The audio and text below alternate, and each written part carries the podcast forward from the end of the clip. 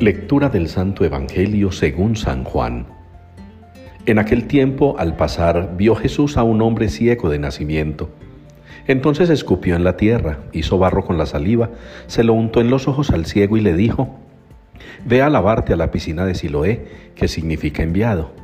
Él fue, se lavó y volvió con vista. Y los vecinos y los que antes solían verlo pedir limosna preguntaban, ¿no es ese el que se sentaba a pedir? Unos decían, el mismo, otros decían, no es él, pero se le parece. Él respondía, soy yo. Llevaron ante los fariseos al que había sido ciego. Era sábado el día que Jesús hizo barro y le abrió los ojos.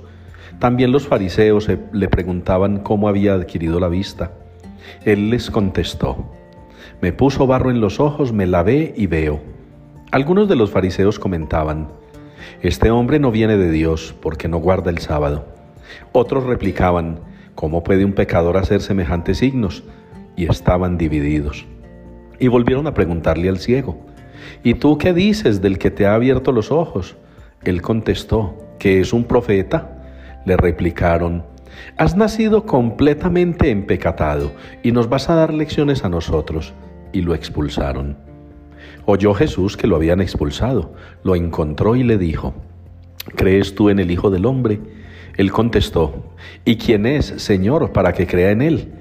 Jesús le dijo, lo estás viendo, el que te está hablando, ese es.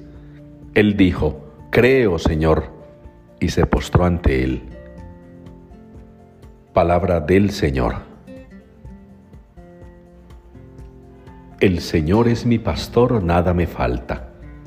Es la respuesta que nos une hoy en la liturgia al Salmo 23. El Señor es mi pastor, nada me falta. Y yo creo que las tres lecturas de la palabra de Dios hoy unidas al Salmo, lo que nos dejan en claro es que para poder repetir esta respuesta con un verdadero convencimiento y absolutamente llenos de fe, lo primero que hay que hacer es abandonar el estado de ceguera en el que muy posiblemente vivimos aunque lo neguemos. La ceguera espiritual, la ceguera mental, la ceguera afectiva, son cegueras que son como los vicios. El que las padece, las niega, no las acepta, no las reconoce.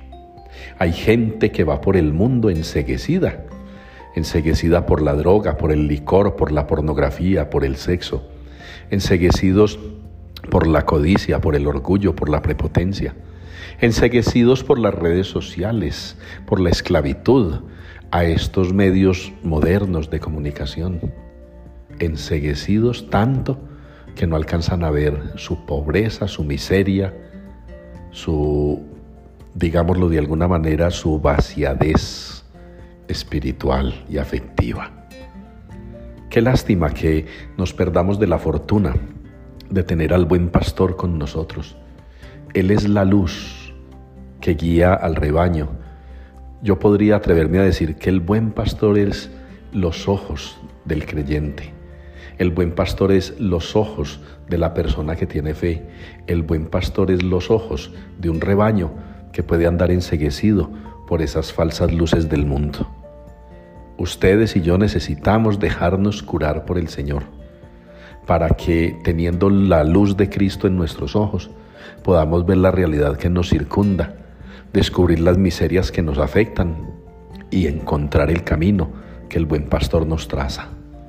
A veces por esa ceguera miramos a conveniencia, a veces por esa ceguera miramos por apariencias, a veces por esa ceguera elegimos sin saber si realmente lo que estamos eligiendo es lo correcto, es lo conveniente. Yo los animo pues a que le pidamos al Señor que nos ayude, que nos libere, que nos quite las cegueras que podamos estar padeciendo, para que con los ojos bien abiertos e iluminados por Él podamos repetir junto al salmista, el Señor es mi pastor, nada me falta.